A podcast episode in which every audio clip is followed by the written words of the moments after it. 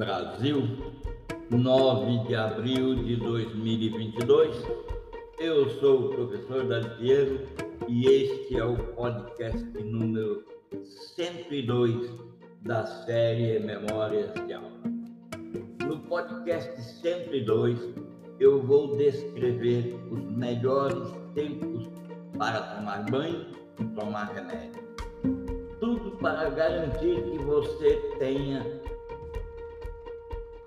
assimilada toda a energia necessária para você usar quando precisar desta energia. De quebra, você ainda pode emagrecer aqueles quilos a mais que pensa que carrega. Quero que você mantenha em epígrafe o que eu vou dizer agora. É tempo de ser treinado para trabalhar bem cada vez mais os ritmos circadianos, os ritmos biológicos são necessários para o enfrentamento com êxito das novas condutas necessárias à prosperidade e à perpetuidade da espécie humana. A pesquisa na literatura médica revela a importância dos ritmos corporais especialmente os ritmos circadianos, para a medicina clínica. Os ritmos circadianos podem determinar quando os sintomas das condições médicas pioram e como os pacientes respondem a testes diagnósticos e medicamentos. Este podcast destaca a relevância da estrutura do tempo biológico de 24 horas que o corpo mantém para usar na medicina. Você já sabe, entretanto, não custa lembrar. Um ritmo biológico é uma oscilação autossustentável. É definido por seu período, amplitude e fase. O período é a duração do tempo necessário para completar um único ciclo. Um ritmo com período de igual ou próximo a 24 horas é denominado, denominado circadiano. Os ritmos mais curtos são chamados de ultradianos e os mais longos de infradianos. As oscilações de alta frequência nos impulsos elétricos do cérebro e do coração, bem como a secreção pulsátil de hormônios, são exemplos comuns de circo ou de ritmos ultradianos. As oscilações menstruais estacionais são exemplos familiares de longo período. A amplitude é uma variedade previsível no tempo, especificamente relacionada à ritmicidade. A amplitude difere em magnitude entre as variáveis biológica e puridade e estado de saúde. A amplitude do ritmo circadiano na frequência cardíaca e na pressão arterial é moderada quando ou enquanto na epinefrina sérica e no cortisol é grande. Dito isso, é importante que nós cheguemos aos pontos necessários para avançar, informando ritmos circadianos e os seus impactos no diagnóstico de condição médica. Por exemplo, a amplitude do círculo ou do ritmo circadiano nas medidas espirométricas de pico de fluxo respiratório em pessoas com pulmões saudáveis é, é pequena, cerca de 5% na média de 24 horas. Entretanto, na asma é tipicamente de 25% em casos leves e geralmente 50% ou mais em casos graves.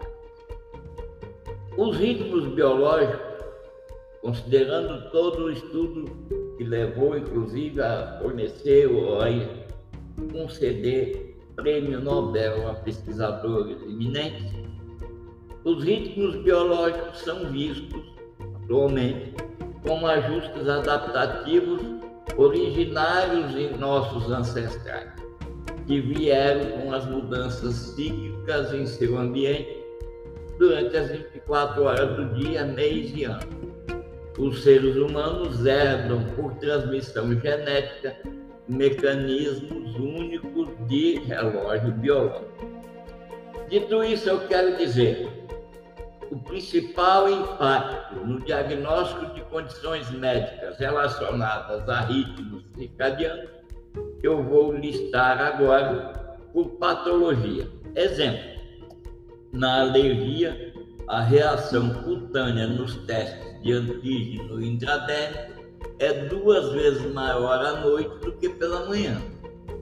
Na dificuldade de respiração, DPOC, as vias aéreas sempre estão melhor à tarde e pior durante a noite.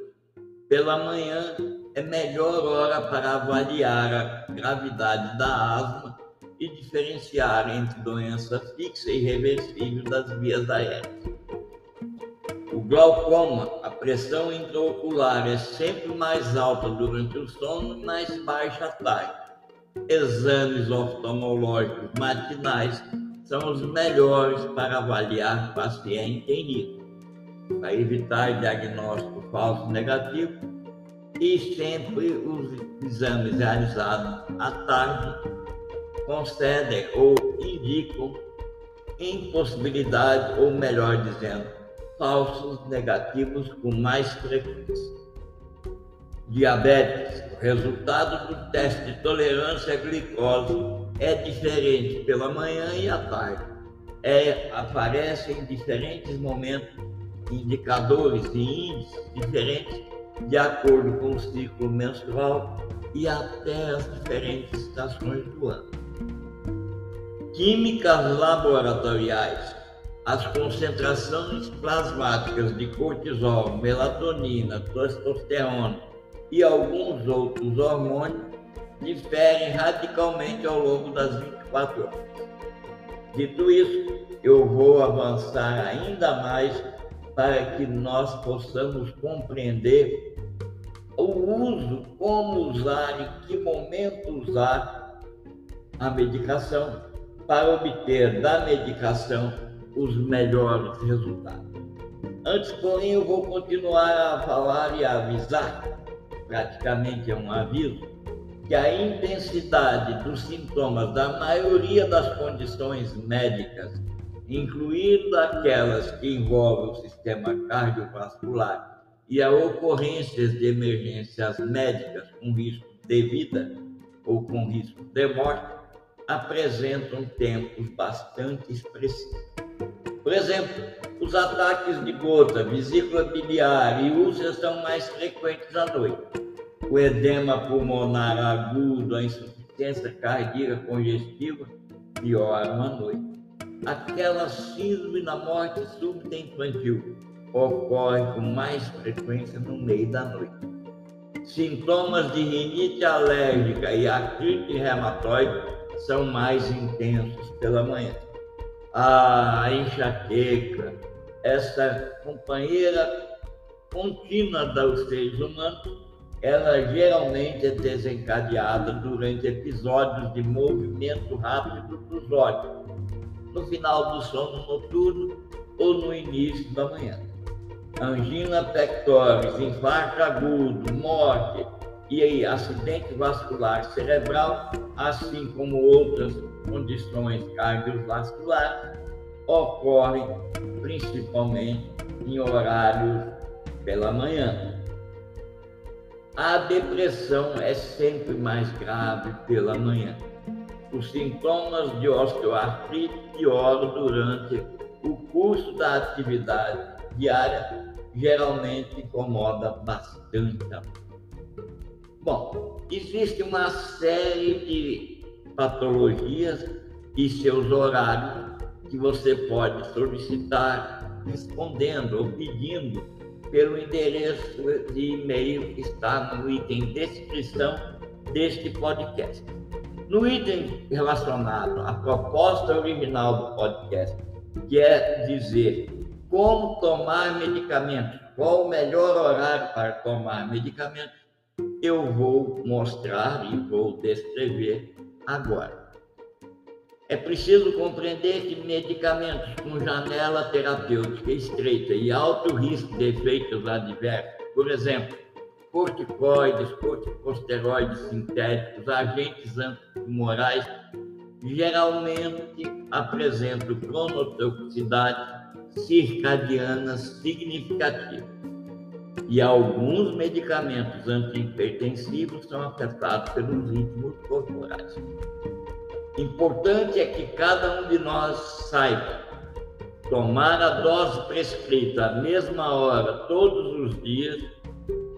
Pense que o seu médico sabe prescrever.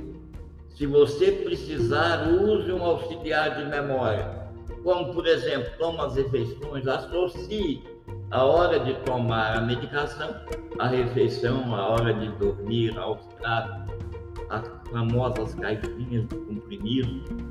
Nunca pule dose ou tome meia dose para economizar dinheiro.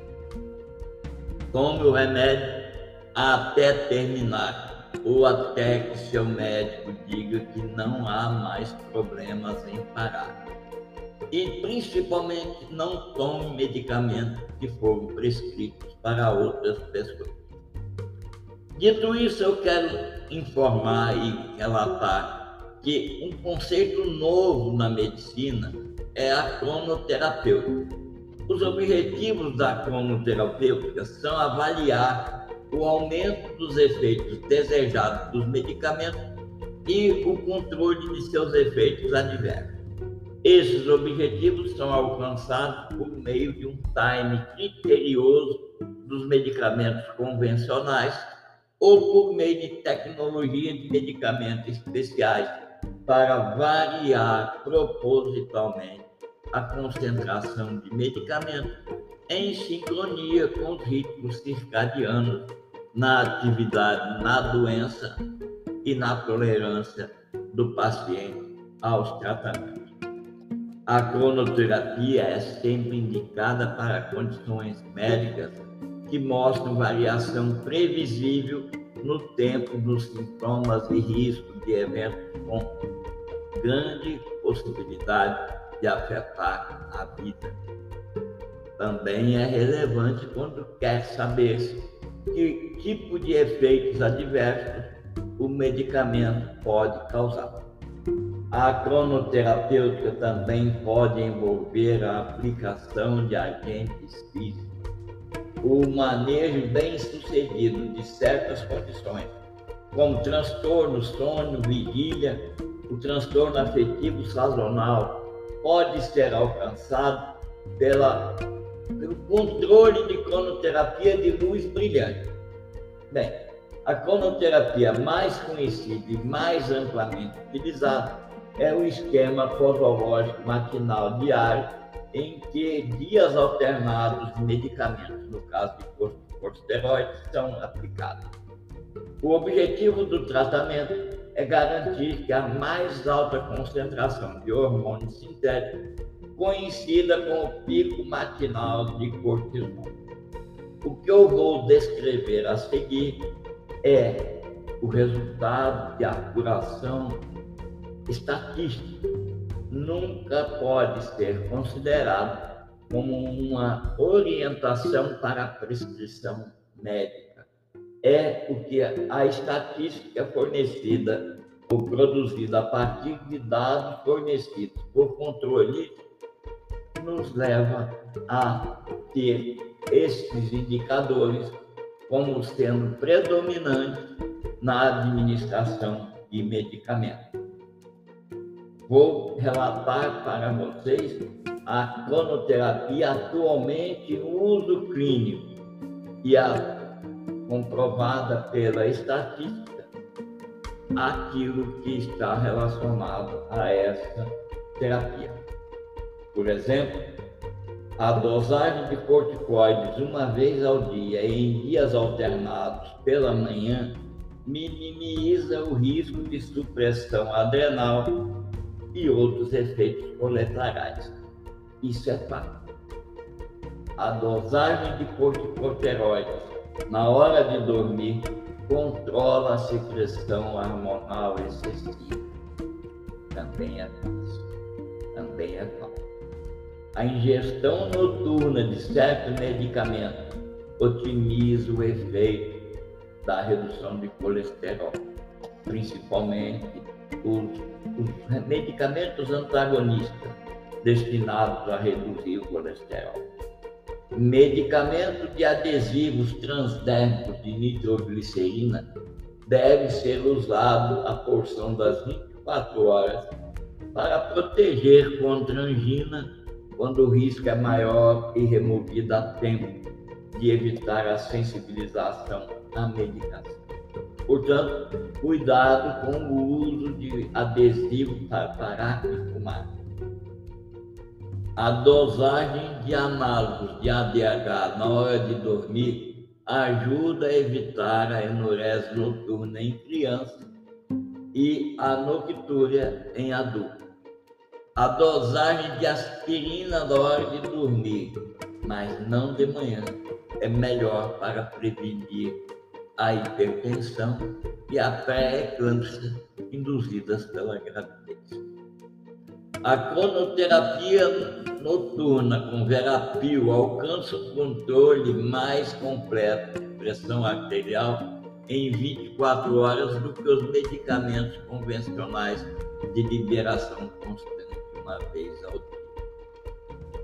A infusão de medicamentos contra o câncer em sincronia com os ritmos circadianos faz com que a, a agressão, a toxicidade induzida por medicamento seja reduzida, permitindo um tratamento mais agressivo. Nós temos alguns horários de alguns quadros que estão disponíveis para você solicitar e levar em conta ao analisar que esses quadros são apurações estatísticas de administração medicamentosa controlada. É importante levar em consideração sempre isso. Combinado? Eu vou no próximo podcast falar um pouco sobre perder peso e como você faz para poder perder peso e assegurar a manutenção do peso perdido. Para nós todos, a balança é sempre um monstro assustador que está à espreita, seja no banheiro domiciliar ou na farmácia. Todos nós temos medos de medos de todas as sortes de pisar nela. Quando alguém sobe, se vê um número mais alto do que o esperado, entra em pânico e passa a comer de maneira compulsiva e autodestrutiva. Entretanto, para perder peso e saber o que aconteceu, é importante se pesar, não existe outro meio. E para muitos, nós sabemos, e esse que vos falo estatisticamente apurou, que mais de 70% da humanidade, pesar-se, torna-se e cria efeitos desgastantes e desestimulantes. Entretanto, se você se pesar no biotempo, poderá transformar o monstro assustador em uma ferramenta simples a ser vista de maneira imparcial, como um termômetro para você, então, eu, qualquer uma pessoa, desenvolver a atitude saudável em relação ao peso. E a repetição dessa pesagem permitirá um distanciamento emocional, de modo que você, ou eu, ou qualquer pessoa, passa a usar a balança e assim passa a regular as suas rotinas de alimentação e saber como elas afetam o seu peso e como eventuais exercícios também contribuem para afetar o seu peso. E acredite, o peso pode variar de 1 a 2 quilos em um único dia, dependendo do que você consome, se alimento com muito sal, se tem algo na refeição, isso vai fazer você ter movimentos intestinais de maneira diferenciada e vai ter condições ou dificuldades maiores para eliminar o excesso de líquido. Mas esse é o tema do nosso próximo podcast. Você vai compreender tudo sobre o funcionamento da balança, o funcionamento e como você pode interpretar os dados que a balança te mostra e tirar o máximo proveito da ferramenta para poder garantir a sua perda de peso e a sua manutenção do peso perdido ou ganho de peso, se for o caso. Até o próximo podcast. Continue ouvindo e escutando com atenção essa série, que eu penso que será e é uma das séries de podcasts mais importantes com as quais ou com a qual você terá contato em toda a sua existência. Até lá, um abraço.